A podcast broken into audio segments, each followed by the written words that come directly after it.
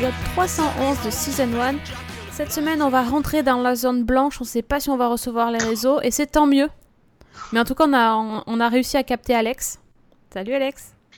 Salut, dis donc, euh, on a bossé sévère pour ce petit lancement. T'avais donc, grave, euh. hein, ouais, ouais. Mais j'ai étudié auprès des plus grands maîtres. euh, Ah, c'est pour ça. je- T'as Ouais. vu Magnifique. Mhm, mhm. Il, il est cha- il est chafouin. Déjà, je- déjà je t'invite pour parler d'une série française, alors commence pas à râler. Hein. Oh, mais si Hein ça te manque que je rentre pas. Ouais, c'est vrai. C'est non, les autres ils sont trop, euh, ils sont trop de bonne composition après. euh. c'est pour ça. Oui, bah, elle- bah, vous avez remarqué, chers amis, elle sait m'accueillir. hein. Non, mais les autres sont trop de bonne composition. Toi, t'es le casse-couille, ça marche bien, tu vois, au moins, tu me. C'est ça. Voilà. Exactement. Dans le casse bonbon a choisi de nous parler de Zone Blanche, donc, qui arrive lundi 10 avril sur France 2. Bah, enfin, j'ai choisi, euh, je t'ai Ah, à proposé. proposer, euh, à proposer de. Non, mais j'ai accepté, hein, volontiers. Non, ne Voilà. partez pas tout de suite. hein, on va parler série française, mais euh, si j'étais vous, je resterais quand même. Bah, J'espère qu'après 8 ans d'émission, ils en sont plus à ça de partir dès qu'on parle d'une série Non, bah, française. en fait, c'est pas une série française. On, on nous a menti. Ah, ça y est, sois pas. Euh, par contre, remarque bien, je suis pas sûr, je serais pas étonné qu'ils aient pas changé parce que étant donné que toi depuis 8 ans t'as pas changé non plus. Non, c'est juste Hein pour t'embêter. Mais non. Madame se fait pécho par des instances de surveillance sur les séries françaises, donc en attendant, c'est pas moi. Hein. Ouais, ouais, c'est moche. C'est moche, c'est moche. On va passer ça sous silence, c'est très moche. Euh, bref, donc, Zone Blanche, qu'est-ce que c'est cette, euh, cette nouvelle série de France 2, Alex? Ah, c'est moi qui fais le pitch. Ah bah, tu pitches... Non, tu fais le... Oui, le résumé. Écoute, zone blanche, c'est une, euh, c'est ce qui symbolise en fait ces zones euh, dans lesquelles euh, les connexions euh, Wi-Fi téléphoniques, radar, enfin voilà, tout ça ne marche pas forcément très très bien. Ça s'appelle l'enfer chez moi. Ça s'appelle l'enfer. Voilà. Pour les Parisiens, on dirait que ça s'appelle la province. mais Salaud non, mais voilà, ce sont des zones dans lesquelles effectivement euh, les, connexions et tout ce qui est électronique a du mal à passer. Euh, donc où les ondes électromagnétiques ne sont pas forcément très euh, euh, très efficaces. Et en fait, le, principe, c'est une petite ville, Villefranche, qui est entourée d'une grande forêt euh, dans laquelle le taux d'homicide est six fois supérieur à celle de la moyenne nationale. C'est à la fois, c'est un entre-deux, Villefranche. C'est à la fois une petite ville française et en même temps un univers totalement créé et inventé par l'équipe de la, de la série. Euh, et dans cette, dans cette euh, série, donc on va découvrir Lauren Weiss, qui est un peu le shérif de Villefranche, euh, chargé de faire respecter l'ordre avec son partenaire Nounours, interprété par Hubert Delattre. Et ils enquêtent donc régulièrement sur des crimes un peu mystérieux. Et en même temps, il y a une espèce de, grande fil, de grand fil rouge qui est à la fois sur la disparition de la fille du maire. Euh, qui serait liée à la disparition 20 ans plus tôt de Lauren Weiss qui avait été enlevée, euh, qui avait disparu. Enfin d'ailleurs on ne sait pas si elle a été enlevée, elle a disparu. Euh, elle est restée captive dans la forêt, elle est revenue parmi les hommes complètement traumatisée et elle a jamais su ce qui se passait. Et sauf qu'on découvre petit à petit qu'il se passe des choses un peu étranges dans cette forêt qui est proche de Villefranche, une forêt avec des zones encore non cartographiées, non répertoriées, non où l'homme n'a pas été et où peut-être que des créatures mystérieuses habiteraient ou peut-être pas. Ah, Effectivement. Difficile de mettre une étiquette euh, sur cette série, en fait. hein. Euh, Comme tu dis, c'est à la fois mystérieux, un peu fantastique, mais en même temps c'est policier parce qu'il y, a- des enquêtes. Euh, mais c'est pas vraiment la police à laquelle on est habitué non plus. C'est vraiment à la fois simple et compliqué et très, très, di- très difficile à, à définir, je trouve, euh, comme, comme série. Donc, ce, euh, ce qu'on en retient, c'est quand même qu'il y a, il y a des épisodes, des histoires bouclées dans chaque épisode. D'accord? Enfin, Oui. tu, tu me, tu me corriges si je me trompe, vu que tu as vu tous les épisodes et pas moi. Non, Donc, non, euh, non, non, c'est pas- À c'est chaque ça, fois, oui. c'est bouclé, donc ok. Mais il y a toujours un fil rouge. Donc en fait, c'est c'est assez. euh, Bon, c'est pas nouveau, hein, on a vu ça. On a vu ça déjà dans des séries françaises, mais on va dire que habituellement, ce sont plutôt les séries américaines qui font ça. Et Les séries françaises, les séries Les françaises sont certes habituées. Les séries françaises sont habituées à faire ça, mais sauf que c'est sur un autre degré, c'est-à-dire qu'en règle générale, les séries françaises quand elles le font, en tout cas la plupart, le font à l'intérieur d'une saison. C'est-à-dire que vous avez un, fil rouge. Je prends l'exemple le plus simple, euh, Shérif par exemple, euh, ou K1, euh, quand ils ont euh, un fil rouge qui se développe, ils se développent sur l'ensemble de la saison. Et puis vous avez les enquêtes policières. La dernière saison de K1 par exemple, de Shérif, vous aviez le face-à-face avec euh, la chef d'Interpol, interprétée par Cat- Catherine Marshall. Sauf que, voilà, dans une série traditionnelle, ça se serait terminé à la fin de la saison. Maintenant, ce qui se fait, c'est que les auteurs se mettent à développer des arches euh, d'une saison à l'autre. Et là, dans le cas de Zone Blanche, effectivement, quand vous arrivez à la fin du huitième épisode, euh, alors c'est pas vous spoiler que vous dire qu'il y a des intrigues qui seront révélées.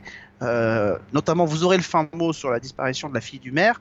Par contre, euh, les conséquences que ça aura et le passé de Lauren Weiss ne sera pas du tout élucidé à la fin de la saison et des éléments nouveaux d'ailleurs seront mis en place dans les épisodes au fur et à mesure pour euh, les prochaines saisons puisque euh, de la vie même des auteurs ils ont construit la série pour exister sur 2, 3, 4 ou 5 saisons.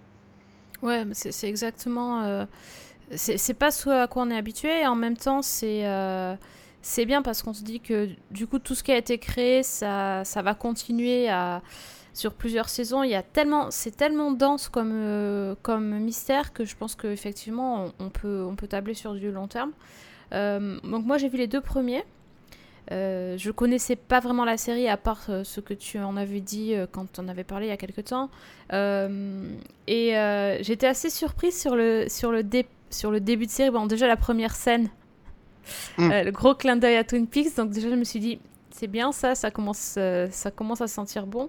Et le- en fait, ça commence par l'arrivée euh, du, procureur euh, dans la ville. Euh, une arrivée, on va dire, qui se fait bien remarquer. Et, et c'est assez- C'est-à-dire qu'en plus, pardon je t'interromps, mais on est en plus on est conditionné par ces séries qui commencent toujours par un fait divers. Donc en fait quand on voit arriver cette scène, on se dit on est en train Ouais. d'assister à la, à la mort d'un- d'un d'un- d'un type sur lequel on va enquêter, Ouais. euh, d'une mort un peu mystérieuse parce qu'on ne comprend pas sur le coup ce qui lui arrive. Et, et voilà, et en fait, pas du tout. C'est juste comment le, le- ce nouveau procureur qui a été euh, euh, diligenté là-bas, euh, il a vu une pile de dossiers sur Villefranche, il comprend pas pourquoi les meurtres sont pas résolus, il décide de venir en reconnaissance, et voilà. Donc c'est ça qui est assez surprenant dès le début de cette série. Le personnage aussi, hein, d'ailleurs, hein, parce que c'est, il prend aussi à contre-pied le, le personnage du procureur. C'est lui, c'est l'élément comique, euh, enfin entre oui, Décalé. décalé de la série. Et en général, les procureurs, c'est pas toujours les plus rigolos. hein, donc euh, tout est, on est, on est un peu, euh, on est un peu euh, perdu dans cet univers-là parce que la ville, elle ressemble à aucune autre. En même temps, elle ressemble à, à ce qu'on a pu voir dans des films ou dans des séries, mais dans notre imaginaire, enfin c'est plus dans l'imaginaire que dans le réel. Euh, les personnages ne ressemblent pas toujours à ce qu'on est habitué à voir. Et quand on commence à entrevoir un tout petit peu l'intrigue, on est perdu aussi. Et, euh, vie- mais on n'est pas perdu jusqu'à la fin. Mais c'est vrai que c'est La ville inhabituel. de Villefranche partage quand même des, points de vue avec la ville des revenants. Oui. Euh, c'est-à-dire que c'est à la fois une ville qui a les deux pieds dans le, dans, le- dans le quotidien français, c'est-à-dire que quand il y a des plans en voiture à l'intérieur de la ville, on voit que c'est des petites maisons typiques d'un village français, enfin voilà. Mhm. Et en même temps, vous avez des points de repère qui sont, euh, enfin enfin, voilà, vous avez le, le fameux saloon qui s'appelle Eldorado, Ouais. euh, qui sort tout droit d'un saloon du, du western, Et qui avez ressemble le poste- qui fait penser au diner des, des revenants. Des revenants. Vous avez le, le poste de police, alors lui qui a une espèce de mix entre le poste de police de Twin Peaks et euh, les camps de survivants de, de- de- de The Walking Dead, avec, euh, avec ses barbelés tout autour, avec et surtout il y a une espèce de présence dans la série d'un imaginaire qui est assez fort puisque euh, le symbole de la série sont quand même les corbeaux qu'on voit à tous les coins de rue, euh, qui sont quasiment en poste de vigilance sur le, sur le commissariat de police, et on les voit partout.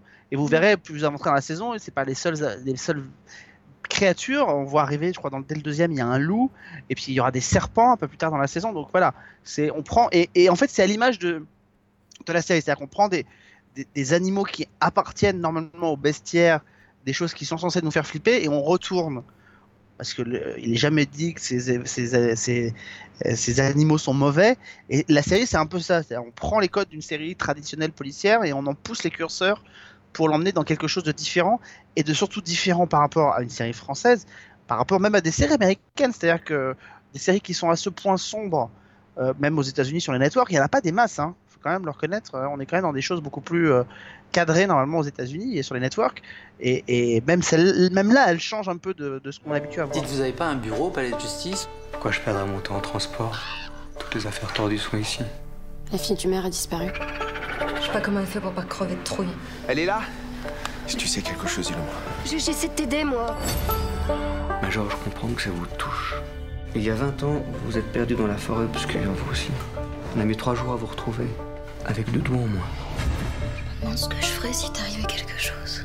J'ai peur, maman. Ouais, et euh, alors moi quand j'ai commencé, je sais pas si tu as eu la même euh, sensation, parce que bon, évidemment on a vu les mêmes séries, donc on- a les mêmes références. Euh, moi quand j'ai commencé à voir la, la série, en fait j'ai pensé à X-Files. Pour, pour deux choses. D'abord la forêt, Mhm. et alors je trouve que ça ressemble, la première, la première intrigue ressemble en tout point au départ à la, au pilote de X-Files.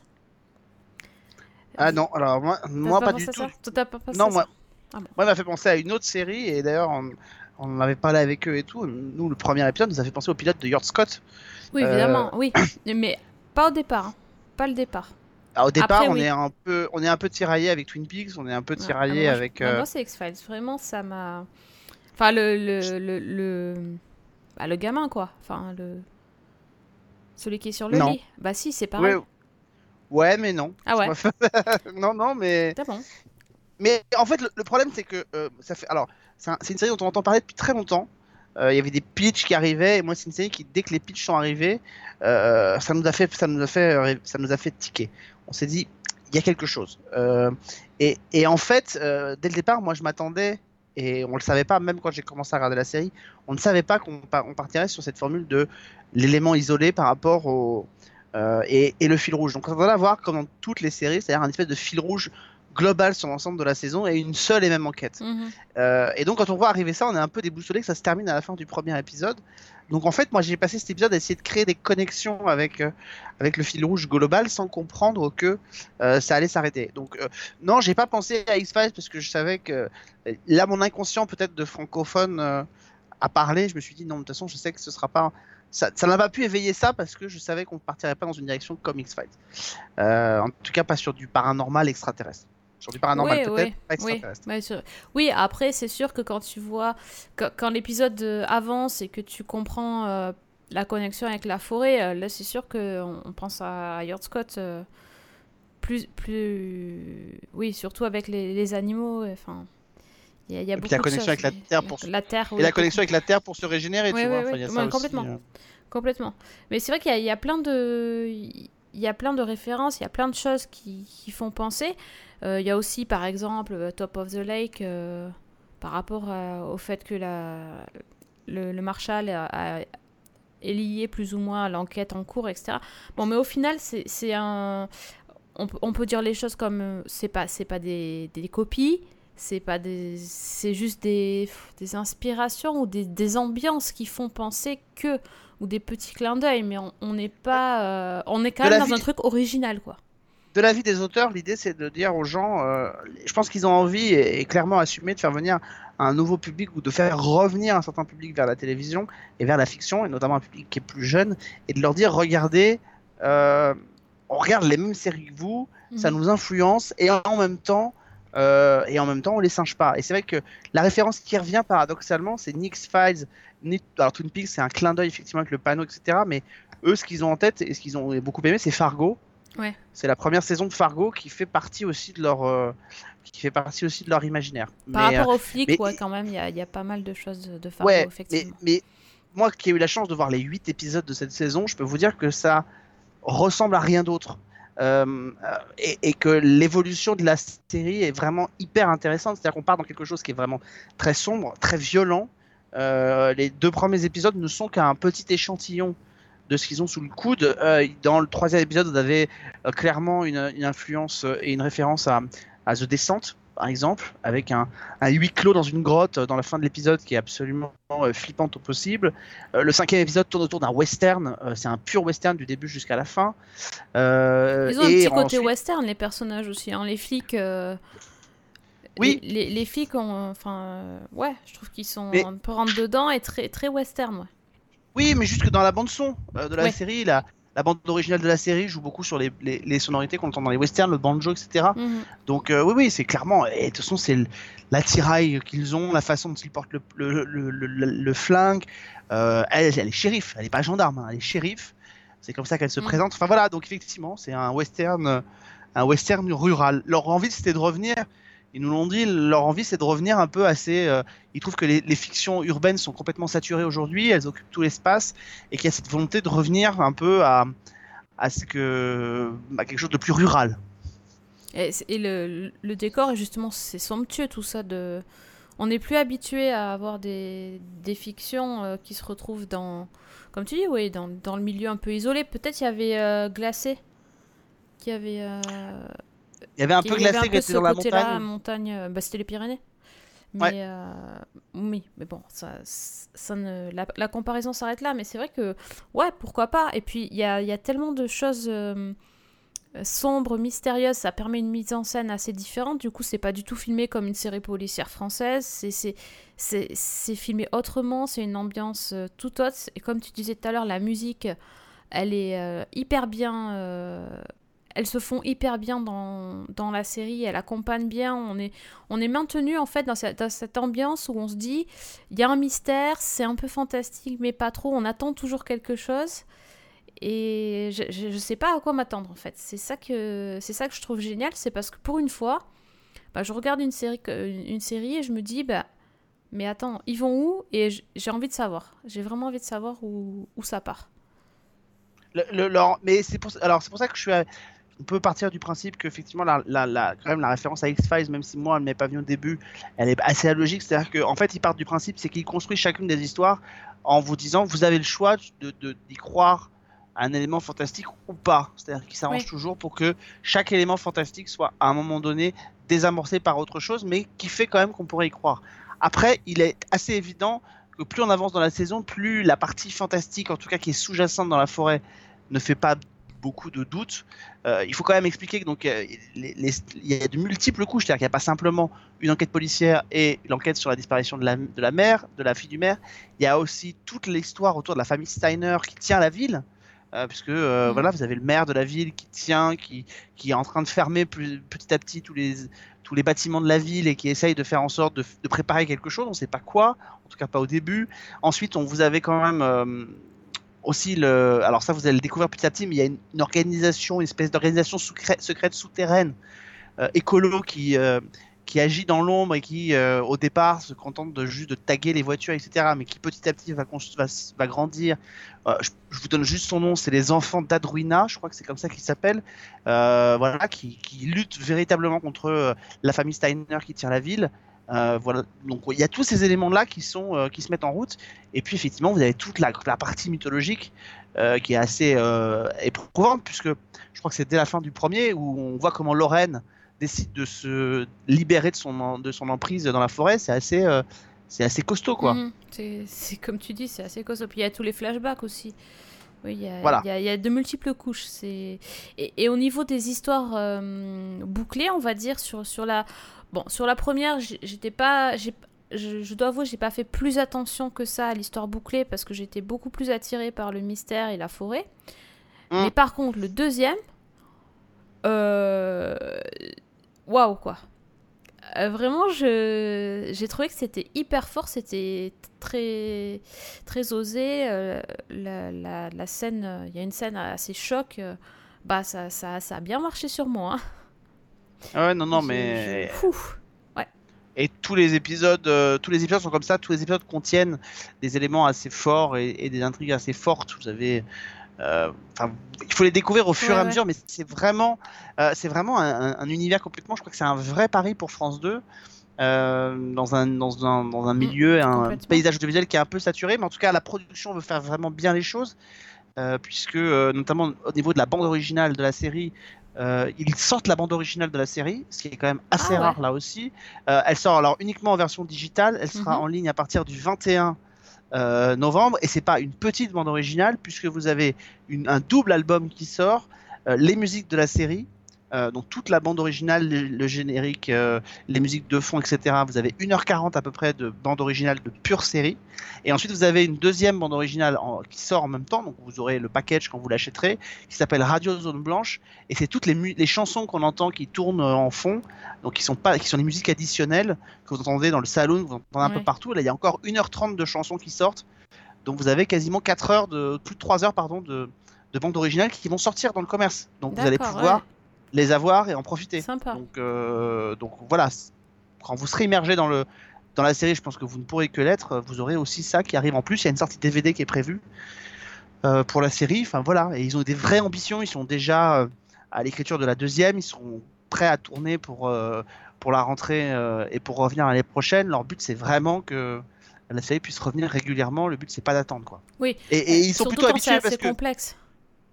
Oui, et puis même, ils ont une vraie volonté de fidéliser. Enfin, euh, voilà, ils ont, en termes de production, si tu veux, la production qui est derrière Zone Blanche, c'est une production qui a l'habitude, c'est euh, Ego Production, qui est une boîte de production tenue par une dame qui connaît la production télé, qui s'appelle Pascal Brognaud, qui travaille depuis des années, et Vincent Moulouquet, qui travaille dessus, travaille depuis euh, plusieurs années sur Alice Nevers sur TF1, qui en est à sa 15e saison qui arrive. et qui revient quasiment tous les ans. Donc en termes de production et d'industrialisation de série, il connaît son, son taf et il sait comment faire. Donc, euh, et puis c'est un vrai. Ils ont travaillé à quatre, c'est-à-dire que tu as l'auteur qui est Mathieu Missoff, tu as euh, Moulouquet qui est le producteur, et puis tu as les deux réalisateurs. Ils ont travaillé à quatre pour construire cette série. C'est-à-dire qu'il n'y avait pas un avis qui était meilleur que l'autre. Ils travaillaient à quatre, et dès qu'il y avait un avis qui était bon, euh, il emportait la mise sur tous les autres. Donc voilà, ils ont travaillé vraiment de concert, un peu comme sur Ainsi soit-il, où il- c'était un hydre à trois têtes, producteur, réalisateur, auteur. Oui, donc c'est la même équipe qui a réalisé tous les épisodes euh, du début Oui. à la fin. Il n'y a, il pas de changement. euh, Bah, Il y a deux réalisateurs qui se sont succédés, mais euh, ils ont travaillé. ensemble. Ouais, mais ça se voit pas sur les 8. Voilà, c'est ça. D'accord. On voit pas la- le changement comme on l'avait vu que dans les revenants. Ouais, voilà. Et puis il y a une vraie, il y a une vraie patte euh, esthétique pour le coup, donc Oui. faut mieux maintenir le cap tout au long des épisodes. Ça c'est cool. Un mot sur les acteurs, on n'en a pas trop parlé à part Hubert Delattre que tu as cité, mais euh, ben on les connaît d'où parce qu'ils sont pas très très connus quand même. Alors Hubert Delattre était dans, dans une autre série qui était plutôt chez euh, euh, sur OCS, s'appelait Templeton. Euh, C'était l'un des trois frères de la série Templeton. Alors si, il y a Samuel, Samuel Jouy qu'on connaît, qui est un des, un des séminaristes de Ainsi soit-il, Mhm. qui joue le maire de la ville. Voilà, donc son, son visage, je pense que vous allez le connaître. Après, effectivement, les autres sont pas très connus. Vous avez quand même donc Suliane Brahim, qui est l'héroïne, qui, est une- qui vient de la comédie française, donc qui a vraiment hein, quelque chose de complètement différent. Euh, mais c'est vrai qu'on les connaît pas, et c'est ce qui fait aussi le sel de la série. Oui. Euh, et je pense qu'il permet l'identification. Euh, je sais qu'il y a France 3 qui prépare une série qui s'appelle La Forêt, dans laquelle vous avez notamment Samuel Labarthe en héros, qui est le héros des petits mères d'Agatha Christie, et, et Ale- Alexia Barlier qui était dans, dans Falco, voilà, qui sont des visages identifiés et où on sait qu'on va aller dans un autre type de projet. Là, c'était important qu'on connaisse pas les visages pour pouvoir s'identifier, que ce soit plus qu'on croit à cet univers global. Voilà. Mm. Et c'est bien de mettre en avant comme ça des personnages et des, et des comédiens qu'on connaît pas. Et puis surtout il n'y a pas de fausse note du coup, donc euh, Non. c'est très agréable. Non, non, mais ils jouent tous sur le même registre, ils jouent tous sur le Mm. même niveau. Euh, moi, je citerai aussi Camille Aguilar qui joue le rôle de la fille du, du shérif.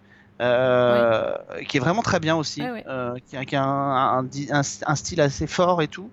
Enfin voilà, c'est ça le fait. comme. Voilà, c'est ça. Donc si avec tout ça vous vous, euh, vous ruez pas sur France 2 ou sur Tif et Tiffaine Davio, je, cite juste Tiffaine Davio qui joue la la, euh, la, la, la jeune gendarme dans le commissariat, la petite La blonde petite qui s'en parlait au corbeau. Mhm. euh, qui était dans la Lazy Company saison 3 en fait. Elle avait rem- remplacé Vanessa Guide euh, dans le rôle de la fille de la, marée, de la, de la générale. Et elle est, voilà, elle- on l'avait vu là, c'est pas un visage très connu non plus, mais voilà, elle est dans cette série et, et elle est très bien dans ce qu'elle euh, dans ce qu'elle fait. Vous allez voir, son personnage évolue de façon très intéressante tout Ah, parce qu'on la voit pas beaucoup au début, c'est pour ça. Mais on la verra pas beaucoup jusqu'à la fin, mais ça n'empêche qu'elle aura quand même une évolution intéressante. Ok, pas rien. Bon, alors moi je vous conseille vraiment de voir les deux premiers parce que c'est les deux que j'ai vus. Alex, tu conseilles d'aller jusqu'au bout, donc pas de souci. Moi, je me suis, euh, je me suis fait les, euh, les quatre premiers quand on les avait reçus euh, euh, quasiment d'une traite dans la journée. Donc voilà.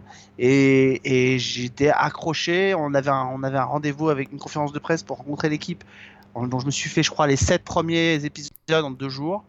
Donc pour vous dire à quel point j'étais accro, il a fallu attendre un peu pour voir le huitième. Voilà, et jusqu'au bout.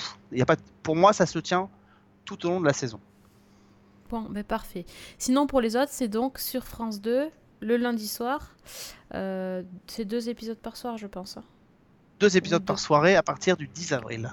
Ouais, tout de suite, là, maintenant. C'est important. Go, go. Mais ça vous donne déjà une piste parce que normalement la fiction française c'est le mercredi et le vendredi sur France 2 et là France 2 le Ouais. met dans la case des fictions européennes et américaines. Hé, hé. C'est vrai, c'est la la- case de Castle. C'est la case de Castle, c'est la case de Trapped, c'est la case de Broadchurch, Mhm. euh, donc c'est la case d'une autre fiction. Voilà. Ouais, mais ça, c'est c'est une fiction internationale alors. En tout cas ils ont des vraies ça pourrait. ambitions. Ils veulent Vincent Moulouquet il le dit, il dit nous ce qu'on veut c'est rivaliser avec euh, des critères de, de- de production et de fiction Mm. qui peuvent tenir la dragée haute à l'international. Donc leur but était clairement là-dedans. Et Ben, honnêtement, Zone Blanche n'a rien à envier à certaines séries américaines, euh, il faut- faut le dire quoi. Ah, c'est clair. Tout à fait. Peut-être même, peut-être même, oserais-je dire qu'elle est plus réussie que les Revenants. Il faudra voir la saison 2 parce que c'est là que tout se voit.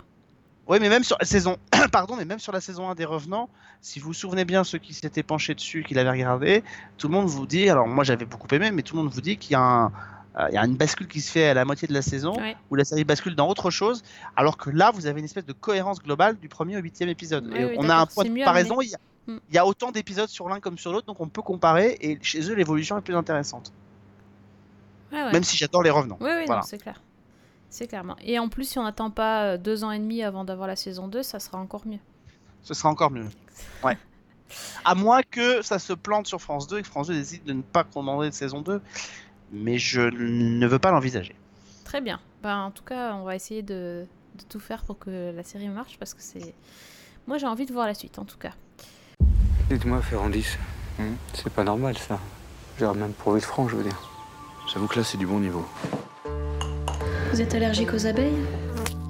Au soleil, aux acariens, au pollen, aux, aux noix aussi. bah, Ça doit pimenter le quotidien. Paraît que vous avez un nouveau procureur. Je t'ai dit que je m'en occupais. C'est Syriani Qu'est-ce qu'il fait ce con? Et vous, vous voyez quoi comme approche? En général, je commence par sonner. Bon, vous mettez pas là, vous. Pourquoi? Vous avez dû faire une belle connerie pour qu'on vous envoie à Villefranche. Zone blanche. Lundi 10 avril sur France 2. Euh, Très bien. Alors, on va passer à notre bloc-notes. J'imagine que tu as vu plein de choses. Plein de choses. Alors, Ouais. malheureusement, Non. Ah. pas autant que j'aurais voulu. Euh, bah, pas autant que j'aurais voulu, parce que c'est vrai que, euh, avec euh, la. très focalisé sur la fiction française avec la radio, mais ça m'a pas empêché de voir des choses. Euh, et notamment, je vais faire une transgression, mais je vais parler d'un film. euh, mais d'un film qui a un rapport avec la télé. Ah, bon, tu m'as fait peur. Bah J'ai cru qu'on était dans. Screenplay, moi. Non, non, on n'est pas dans screenplay, mais c'est un film qui a un rapport avec la télé. Est-ce que tu penses auquel je vais te parler? Est-ce que tu arrives à trouver? Alors, on enregistre cette émission, le film est récent, hein, il est sorti aujourd'hui même. Euh, Power Ranger. Exactement, exactement. Je suis allé le voir, ce film. C'est- ce n'est pas... Pas possible. Tu es allé voir ce Si, film? si. Je suis allé voir ce film parce que je devais écrire un papier pour le, euh, pour le pôle cinéma de, de Radio VL et je suis allé voir ce film. euh, voilà, parce que euh, d'abord, c'est un film dont on parle quand même depuis beaucoup, beaucoup de mois. hein, on en entend parler. Euh, les premières annonces étaient tombées, je crois, au moment du Comic Con de San Diego où ils avaient révélé un peu les, les costumes. Et, euh, et en fait, il y a beaucoup de gens qui sont allés le voir en se disant je vais voir une sombre, une sombre bouse. Il faut rappeler quand même qu'il y avait eu une. euh, adaptation des- de la franchise Power Rangers dans les années 90, en pleine diffusion de la série. Et il y a beaucoup de gens qui sont allés le voir et je vois beaucoup de retours arriver disant bah, ce film est quand même une sacrée surprise. C'est-à-dire que je pense qu'on attendait tellement rien dessus que on ne peut être que surpris. Regardez, on brille. Je suis rouge. Je suis bleu. Je suis noir. Quoi? Je suis noir Tu te sens pas bizarre? On est fort. Extrêmement fort. Euh, alors, on va pas, je ne vais pas vous vendre un chef-d'œuvre, hein. je suis pas en train de vous vendre un chef-d'œuvre, mais en tout cas, ils ont réussi à transposer un univers euh, qui est quand même l'incarnation même du kitsch. Euh, on va pas se mentir non plus, euh, et de le transposer au cinéma et d'en faire un espèce de truc un peu pop et un peu et un peu fun, un peu décalé. Euh, on voit clairement que, et d'ailleurs c'est dit dans les interviews par Raïm Saban, qui est le, grand Manitou qui, s'est occupé de racheter la, franchise des Sentai pour en faire les Power Rangers. L'idée, c'est vraiment de, de créer ce film. Ce film se crée pas dans n'importe quel moment, il se crée dans un, dans un environnement qui est complètement saturé par les, films de super-héros. Et clairement, les Power Rangers s'inf- s'infichent dans cette lignée-là. C'est-à-dire que euh, l'ont pas fait comme ils l'auraient fait il y a 20 ans euh, sans les films de super-héros. Ils le font aujourd'hui. Et clairement, c'est six jeunes gens qui se retrouvent à combattre euh, les forces du mal avec une armure. Clairement, même l'armure, on n'est plus dans des armures de collants euh, comme on avait dans les, les sagas Power Rangers. On est dans des trucs métalliques. Euh, un peu l'Iron Man, c'est des, jeunes gens qui, certains sont geeks, certains se revendiquent en étant des super-héros, comme et mentionnent pas euh, Bioman ou les Power Rangers, ils mentionnent euh, les, les Iron Man, les Captain America, etc. Donc on est vraiment dans ce, dans ce registre-là. Comme tous les films de super-héros, le premier, qui est un- une origin story, met du temps à se lancer avant qu'il y ait vraiment de l'action qui se mette en route. Ce qui est chouette, c'est de voir, enfin, voir ou revoir Brian Cranston dans un registre complètement décalé, puisque Brian Cranston joue quand même Zordon. Le méchant. Euh, Non, non, pas le Non. méchant. Non, le chef des Power Rangers. Le chef de Euh, Power Rangers. bah en fait, Mhm. si vous vous souvenez des Power Rangers, euh, il y avait toujours un, vous avez toujours le petit robot qui leur donnait l'émission, puis vous aviez une espèce de une tête en hologramme dans le mur derrière qui était dans la série. Ah oui. Euh, et, et en fait, d'après ce que j'avais lu, c'était déjà Brian Cranston qui prêtait sa voix à Zordon dans la première série, si je me trompe pas. Ah ouais, d'accord. Voilà, Ok. à l'époque. Et là, c'est carrément sa tête qui est dedans. C'est-à-dire qu'on le voit au début de la série. Il était l'ancien Ranger rouge et on le voit euh, avec son armure euh, par terre, Brian Cranston, euh, et, et il devient donc Zordon, qui est le chef des Power Rangers, qui est chargé donc de recruter de nouveaux combattants pour faire face à une, à une menace qui est donc le même méchant que dans la série, qui est Rita Repulsa. Ah oui. Voilà, c'est le même méchant qui est interprété par Elizabeth Banks, euh, qui joue donc le rôle de cette méchante, qui est chargée de retrouver un cristal pour euh, refaire naître une espèce de grand, euh, de monstre qui permettrait de détruire complètement la planète. Et donc, on est dans la même petite ville, on est à Angel Grove, et on retrouve effectivement six losers, plus ou moins à différents degrés, qui sont là et qui tombent à un moment donné sur les fameux médaillons et qui vont découvrir effectivement cette nouvelle grotte qui, passe sous la ville et vont être formés pour devenir euh, les nouveaux Rangers. Euh, alors, le film se positionne clairement dans un environnement de euh, des super-héros et des Transformers, puisque vous avez aussi tout ce truc très pétardant, la bataille, la bataille de fin avec les avec les, les Zords, qui sont donc les robots géants dans lesquels ils rentrent. Voilà, on sent que les, effets pyrotechniques de l'univers Transformer est passé par là. Mais franchement, et moi, alors moi, ce qui m'a le plus surpris, je crois que c'est l'environnement de la salle. Euh, je m'attendais à voir, on est mercredi, c'est les vacances scolaires, je m'attendais à voir passer que des gamins. Avait pas que des gamins. Il y avait aussi toute une jeune de génération de mon âge. Il y avait des gens plus âgés que moi qui étaient dans la salle. Ah bon? Euh, Ah. Mais oui, je voyais des gens de 50, 60 ans qui étaient dans la salle, qui venaient voir les Power Rangers. Euh, et en fait, quand j'ai alors, je- j'ai pas capté les, ce qui se disait autour de moi, mais j'ai eu l'impression en fait que les gens, quand ils sont sortis de là, ils se sont tellement marrés, éclatés, parce que le film est drôle. En plus, il faut le dire, et pas Mhm. drôle involontairement. Euh, il est drôle parce que les mecs s'amusent, parce que les, les mecs sont véritablement des, des mecs qui ont conscience que euh, on est dans un même univers et c'est un mot tendance, un univers un peu méta. Et les mecs s'amusent, les personnages sont plutôt drôles, les séquences qu'ils vivent sont plutôt drôles. Après, oui, les couleurs sont crashy, oui, ça part dans tous les sens, oui, euh, voilà, c'est un peu too much, oui, j'ai la même sentiment à la fin du film, un peu de saturation, d'espèce de grosse pétardade comme on peut avoir dans les films Transformers. En même temps, quand on va voir ces films-là, on sait ce qu'on va voir. Et, voilà, on accepte ou on n'accepte pas le, postulat. Et puis clairement, de toute façon, on voit l'élément qui nous donne à penser qu'on est dans un univers de super-héros, c'est qu'effectivement, même dans les Power Rangers, vous avez un élément de pendant le générique, comme dans les films Marvel, qui nous ouvre sur l'épisode suivant, euh, puisque je crois que Saban a déjà annoncé qu'il pensait à faire au moins 5 ou 6 épisodes des Power Rangers au cinéma euh, avant même la sortie du film, et je crois qu'il a plutôt pas mal marché lors de son lancement aux États-Unis, donc euh, donc ça me paraît pas trop mal parti quoi. Bah, C'est rigolo parce que ce matin, je regardais euh, les... sur Twitter, il y avait les, les sorties, enfin le nombre de sorties, de. Comment ça s'appelle? Enfin les sorties en- d'entrées, merci, oui. D'entrées euh, des salles de cinéma et euh, j'ai vu que Power Rangers c'était troisième et je me suis dit, putain, il y a des gens qui vont voir ça quand même, sérieux? Ah ben voilà, je savais Ouais, pas que tu faisais partie de J'en faisais partie. T'en faisais J'en partie. fais partie et, et j'y suis allé euh, honnêtement. Alors, je vais être totalement honnête avec vous. Quand bien même je n'aurais pas eu cet article à écrire, j'y serais allé quand même. J'avais envie de voir ce que ça donnait, j'avais envie de voir si c'était vraiment kitsch à mort euh, ou pas. Euh, voilà. euh, D'ailleurs, ça rend. L'effet nostalgique passe aussi par là, puisque tu disais Power Rangers c'est le troisième. Est-ce que tu as vu qui était le premier? Ah, J'ai pas retenu, non bah, c'est un dessin animé, c'est les Schtroumpfs. Ah oui. Donc on est fait, vraiment en plein dans cette espèce d'effet nostalgique. Et ce qui était intéressant, c'est qu'effectivement dans la salle, vous aviez à la fois des gamins qui aimaient ce côté, parce que enfin, les Power Rangers, on l'oublie quand même, c'est quand même plus de 25 saisons, je crois, au compteur. Euh, ça fait euh, des années que Saban a, repris les rênes du truc, a racheté les franchises de ces séries Sentai aux États-Unis. Il a essayé de les faire, il a essayé de les produire, personne n'en voulait. Euh, tout le monde s'en est mordu les doigts. Il a fait fortune. Je ne sais pas si vous vous souvenez de ce documentaire qui était passé dans Capital il y a des années. Juste pour resituer, Raïm Saban, c'est un, type qui a commencé à la télévision. C'est lui qui a révélé Noam. C'est lui qui a produit euh, en tant que avec Raïm Records, il a ou Saban Records, pardon. Il a produit des génériques de, séries et de, et de dessins animés. C'est lui qui a produit le générique, le premier générique de Goldorak chanté par Noam.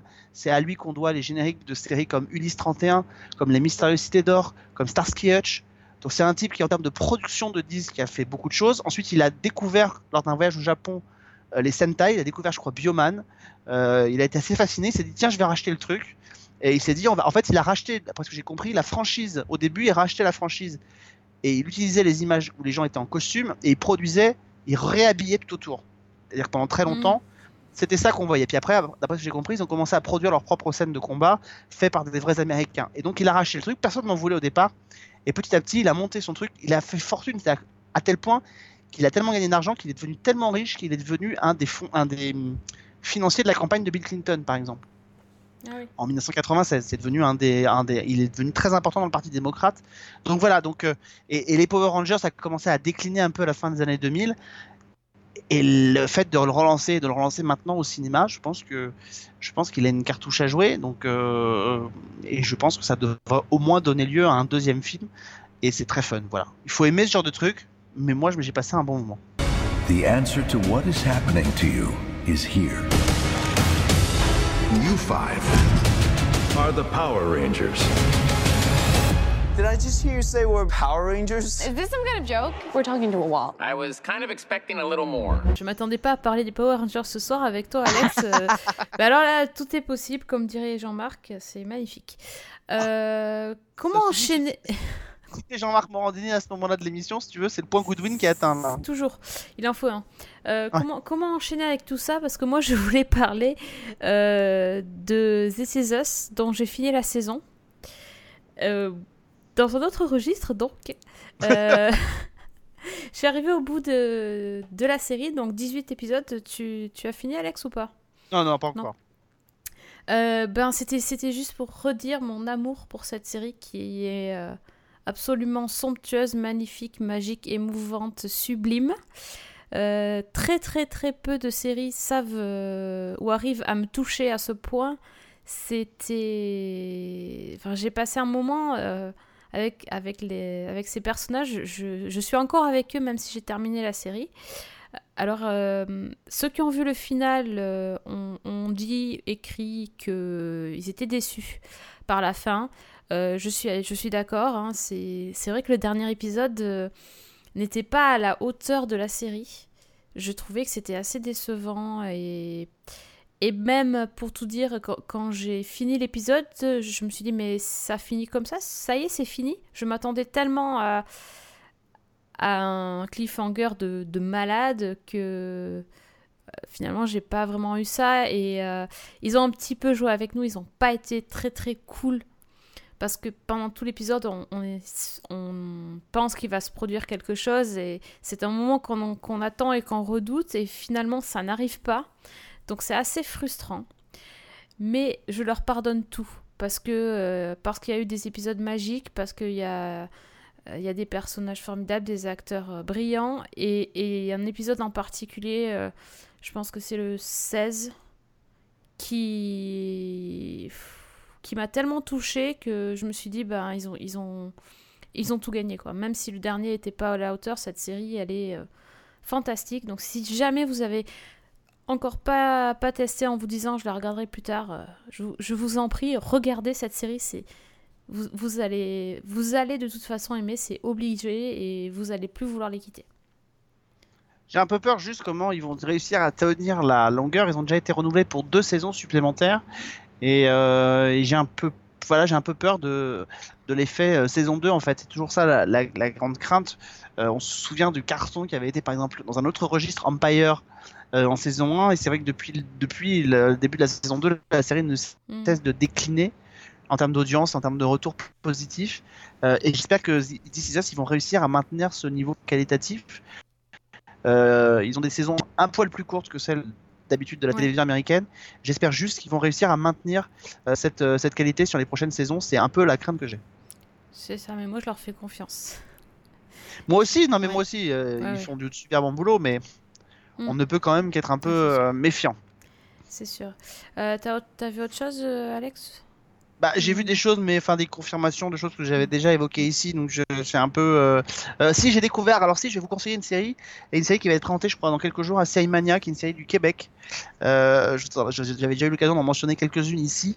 Là, c'est une comédie avec une, comédienne absolument géniale qui s'appelle Sophie Cadieux. La série s'appelle Lâcher prise, et, c'est une comédie autour du d'un- d'une thématique qui, je pense, à mon avis, va se répandre beaucoup dans les années qui viennent, c'est le burn-out. Euh, Donc c'est une jeune femme euh, complètement, mais c'est sur le ton de la comédie, c'est-à-dire que c'est ça qui est drôle. Euh, moi, j'avais pas du tout accroché, par exemple, avec Enlighten, euh, que j'avais trouvé euh, pff, Ah un oui, peu oui, chiant. moi, Très honnêtement, Enlighten avec Laura Dern, Mm. euh, voilà, et c'est un peu le même. La thématique, c'est une femme d'affaires qui vit tellement à fond pour son boulot qu'elle en oublie son gosse. Elle s'est séparée de son mari, qui pour cause est devenu gay et donc elle s'est installée avec un nouvel homme. Et au, bout, au début de la série, en fait, elle fait un, complètement un burn-out, c'est-à-dire qu'elle s'en prend même à son patron physiquement. Euh, et donc, euh, elle, fait appel à sa mère pour l'aider, sa mère avec qui elle était brouillée depuis quand même quelques années, Euh, et sa mère qui avait fait elle aussi un burn-out, puisqu'elle était une animatrice télé assez réputée. Et donc, elle lui fait elle- elle fait appel à elle, sauf que sa mère, évidemment, a des tendances à vouloir la, à vouloir l'interner pour, euh, pour son bien. Elle a subi une, cure en, hôpital psychiatrique pour essayer de, remonter un peu la pente. Et en fait, c'est traité à la fois sur le ton de la comédie avec des dialogues extrêmement bien ciselés, extrêmement affûtés, et en même temps avec un ton, euh, parfois assez grave sur, sur des sujets qui sont euh, qui sont douloureux quoi comme euh, la place euh, voilà le, la place de cette femme par rapport à son fils. Donc donc voilà. Donc c'est une belle petite série qui va être présentée à Série Mania donc qui s'appelle Lâcher prise. Voilà. Donc je sais pas si une chaîne française peut-être l'achètera. J'en sais rien. Il y a déjà une saison 2 qui est en préparation. Il tourne je crois cet été. Et c'est voilà. Et c'est très très bien. Et j'ai pu découvrir aussi un épisode d'une série d'une autre série du Québec qui est présentée à Série Mania qui va être arrivée je crois bientôt sur Arte qui s'appelle Fatal Station qui est alors là complètement un thriller où on suit une jeune femme euh, enfin une femme qui va euh, qui, qui semble être menacée par quelqu'un qui lui en veut. Euh, elle va réussir à lui échapper elle va prendre la fuite et s'installer dans une petite ville euh, qui s'appelle Fatal Station qui est une espèce de comme un espèce de cul-de-sac en fait euh, où les gens viennent mais sauf que les gens ont tendance à vivre un peu en vase clos dans cette petite ville qui est dérangée par une espèce de femme de poigne sorte de Madalton comme il y a dans les, dans les, dans les, dans les albums de Lucky Luke, une femme un peu rotor qui contrôle un peu toute la ville, qui possède d'ailleurs matériellement un peu toute la ville et qui n'a pas l'intention qu'une étrangère vienne foutre son bordel dans sa ville, euh, avec effectivement là encore un peu ce qu'on retrouvait dans Zone Blanche, c'est un peu une ambiance par moment, une petite ambiance de western et puis ces petites villes en fait euh, qui cachent de sombres secrets. Donc euh, voilà, la série est présentée à Série Mania et elle sera diffusée je crois à la rentrée sur Arte. Ah, c'est pas mal aussi. Ouais, très très bien. Les deux séries sont très bien. Ouais. Euh, moi, je vais te conseiller une dernière série. En fait, je viens juste de commencer, donc j'ai. Enfin, c'est- juste une bonne impression sur quelque chose que je pensais que j'allais pas du tout aimer.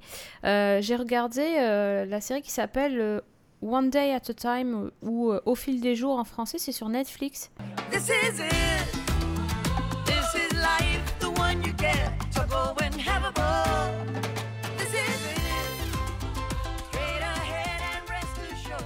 Euh, J'en ai entendu parler euh, sur, euh, sur d'autres podcasts et aussi sur Twitter. Donc c'est une sitcom. Et en fait, c'est une sitcom à l'ancienne. C'est-à-dire multicam avec les Ah, rires- comme la les- fête à la maison? Mais complètement, c'est exactement ça. Multicam et rire enregistré. Donc en fait, quand tu sur une sur une famille. Donc vraiment, c'est tu pourrais dire comme la fête à la maison. Quand j'ai commencé l'épisode, je me suis dit mais les gens ils ont vraiment dit fa- que c'était bien ce truc. Bon, je, je regarde. Et puis ça commence à il commence à y avoir des rires enregistrés.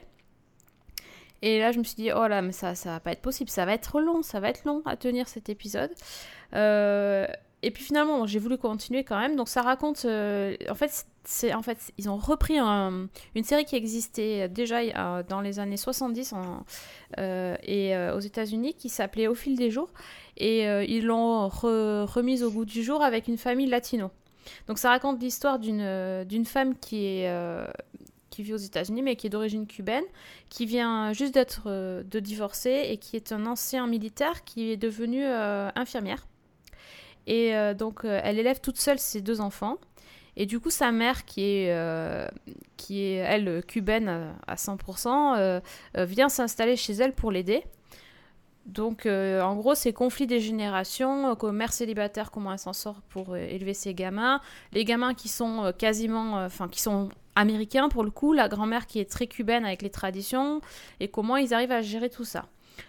Sur le papier, ça, ça fait pas trop trop rêver, mais en fait, bah, j'ai été assez surprise de voir comment une sitcom aussi, sur un modèle aussi ancien, pouvait aborder des thèmes hyper modernes, et donc tout le, tout le premier épisode tourne autour euh, du, du problème du féminisme euh, par rapport à, la gamine, euh, l'ado qui est l'ado de la famille. Et en fait, c'est vachement bien foutu, quoi. Enfin, le, la façon dont c'est écrit, les dialogues sont, sont assez riches, c'est très intéressant. Et je me suis dit, attends, cette, cette sitcom-là, elle paye pas de mine, mais peut-être qu'en fait, elle va être vachement intéressante. Euh, donc, bon, je, je vais regarder un peu plus, mais euh, c'est vrai que ça, pour le coup, ça m'a, ça m'a étonné. Euh, le casting est aussi très très bon. Alors, euh, dans la, la mère de famille, c'est Justine Ma- Machado. C'est une actrice qu'on voit souvent dans des seconds rôles. Elle était dans Six Feet Under. Elle a, elle a joué dans plusieurs saisons de Urgence. Euh, elle a été dans Jane the Virgin. Euh, bon, elle- elle- vous, vous voyez sa tête, vous savez, qu'il- enfin, vous l'avez déjà vu, c'est clair. Et sa mère, c'est Rita Moreno. Euh, de Ah oui, de West Side Story. West Side Story, voilà.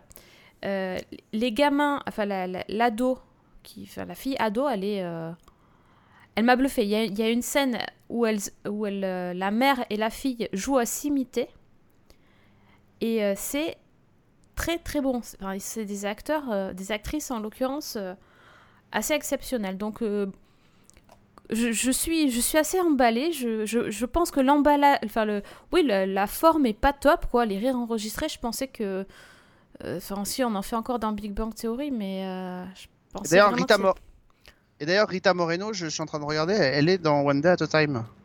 Ah, elle était dans le truc, d'accord à la base. Elle apparaît aussi. Non, dans 2017, elle apparaît dedans, apparemment. Elle va apparaître ou elle va apparaître Mais elle y est dedans. Elle y est dedans, Rita Moreno, c'est Oui, ça c'est de ouais. elle que je parle. Ah, pardon, mais j'avais pas compris. Tu... Je crois que tu nous disais, dis- je crois que tu nous disais que la comédienne, sa mère, c'était Rita Moreno. Oui, mais pas oui. Non, mais dans la vraie vie, je veux dire. Ah, ok, pardon. Oui. C'était non, non. Pas Elle clair, joue- elle joue la mère. c'était ça, pardon. Ok, d'accord. Elle joue la mère. ok. Et euh, donc voilà, donc c'est le, le, le fond est pas top, hein. enfin la, la forme est pas top, je veux dire, c'est c'est très... euh, c'est un peu comme Madame est servie ou euh, le Cosby Show. Et finalement, euh, ce qu'ils disent est assez intéressant, donc j'ai envie d'en voir euh, un peu plus et, euh, voir si- s'ils vont continuer sur la lancée de- d'aborder des sujets très modernes et de façon intelligente. Donc voilà, ça s'appelle donc Au fil des jours sur Netflix, vous, allez le trouver là, au rayon comédie, comme on dit. Euh, bah, et justement, pardon, je, je, je, je, je- je glisse juste un truc, peut-être que d'ailleurs ça fera l'objet d'une prochaine émission, mais je m'y fais penser en parlant de Netflix. Je voudrais juste dire que j'ai adoré euh, les sitcoms, alors pas, non, pas trop mon truc. Par contre, j'ai adoré, j'ai vu que le premier épisode, donc c'est un peu tôt pour donner un avis, mais j'ai adoré le, le premier épisode de 13 Reasons Why. Euh, Et j'ai trouvé ça absolument génial. Voilà, je trouvais que le concept était très, très fort, que l'histoire était, était forte et efficace tout de suite. Euh, voilà, on le rappelle, hein, c'est une jeune fille euh, dont on découvre au début de la série qu'elle s'est suicidée et qui envoie de manière très euh, rétro, pardon, des cassettes audio à des personnes. Le challenge, c'est que ces personnes font partie des raisons pour lesquelles elle s'est suicidée. Il y a 13 raisons pour lesquelles elle s'est suicidée, qui, sont chacune racontées sur une phase d'une cassette. Et en fait, elle envoie les cassettes à des personnes. Les personnes doivent toutes les écouter. Sinon, alors on ne sait pas pourquoi, mais les conséquences seraient, terribles. Et une fois qu'ils les ont écoutées, ils doivent faire suivre à une autre personne qui est impliquée. Et, c'est comme une chaîne, etc., qui se construit. Euh, les gens doivent écouter les cassettes, doivent se rendre dans des lieux auxquels elle envoie grâce à un plan euh, de la petite ville. Euh, voilà, moi j'ai beaucoup, j'ai beaucoup aimé.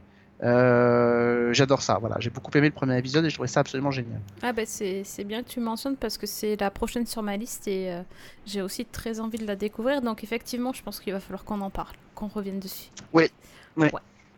C'est bien. On est sur la même longueur d'onde comme d'habitude, et je pense que Fredo euh, serait partant pour venir aussi parce que je vois qu'il a adoré aussi. Euh, je, et je serais bien que tu n'aimes pas non plus. Ouais, je pense que ça va me plaire, c'est sûr. C'est sûr, j'avais. Non, bah, j'ai déjà plusieurs euh, amis qui l'ont vu et qui m'ont dit que c'était top, donc. euh, Mais bon, j'étais en train de finir Iron Fist pour le podcast, donc on peut pas tout regarder. Oui. hein. T'as vu? J'ai bien, j'ai Ouais, bien travaillé. J'ai bien travaillé. je suis contente. Ah je suis mais contente. moi je. Mais oui, mais très bien. Mais moi de toute façon j'ai bien aimé Iron Fist, donc euh, t'auras pas de mauvaise Mais, euh, mais tu as onde de ma pas, part. tu n'as pas, tu as fini? Ah, j'ai pas fini, Ah, non, voilà. mais. euh, Bon, voilà, Ah non, mais. Non, mais voilà, moi je Oui, je sais, j'ai fois- vu que tu, tu avais défendu la série, oui. C'est bien. Enfin, j'ai défendu ce que j'ai vu, mais voilà. Je trouve que pour une fois, c'est pas une série qui se regarde et qui s'écoute, donc euh, euh, qui s'écoute parler, qui se regarde parler, etc. Donc euh, voilà, moi je... ça me va. Après, je je dis pas que j'aimerais jusqu'au 13e, j'en sais rien, mais j'en ai vu 4 et j'ai bien aimé pour l'instant. Et t'as pas vu Prison Break par hasard? Eh ben, pas encore. Ça va être, je pense, que ce qui m'attend juste après. Voilà. C'est- ça sort euh, c'est sorti aujourd'hui. Donc euh, Voilà. on n'a pas eu le- temps, mais euh, On n'a pas eu le temps. Mais j'ai pas le temps, mon esprit, là tout juste. ça. Voilà. Bon, Mon esprit glisse ailleurs. tout ça, voilà. Ça va pas Ouais. tarder aussi. Oh, je pense qu'on va en parler la semaine prochaine. C'est la, la, la- au, au rayon comédie. Pardon, je. Oh. Oh, c'est méchant, c'est méchant. On dit pas, on dit pas des choses comme ça ici. C'est moche. En tout cas, ça, je viens de voir, les audiences sont tombées, c'est reparti à la hausse par rapport à 2009 et la fin du et le télé, le the final break. Donc euh, voilà, Ah. Les gens ont oublié, mais ils vont vite se rappeler. sympa, mais disons tu l'as pas vu encore. Non, je sais pas. Tu On en reparle. On en reparle, c'est clair. Peut-être. Ça marche. Allez, on vous donne donc rendez-vous très vite. Vous avez vu, on a déjà le programme en tête, donc euh, on n'attend plus que vous. Merci de nous suivre. euh, merci de nous laisser des messages sur Twitter. Alex, Twitter, Oui, Twitter. c'est oui. lequel? J'ai même le fax. Euh, pardon.